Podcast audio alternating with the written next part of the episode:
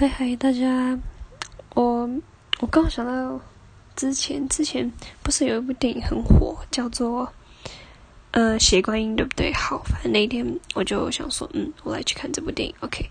然后反正我就去买票这样子。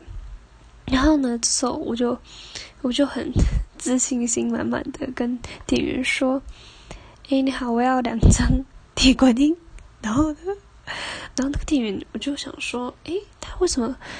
就是嘴角好像有点失手这样子，反正我就没有在意。然后后来好买完票，那我得到票，然后我那时候要走的时候，我想说：“哦 靠！我刚讲的是铁观音哎！”然后那时候整个我整个回想起来，我就哦，我整个超丢脸的。然后然后那时候我后来才想通为什么店员会失笑了。我觉得应该应该很多人会讲铁观音吧，我去讲的。超顺口的啊，就像我要两杯铁观音是一样的。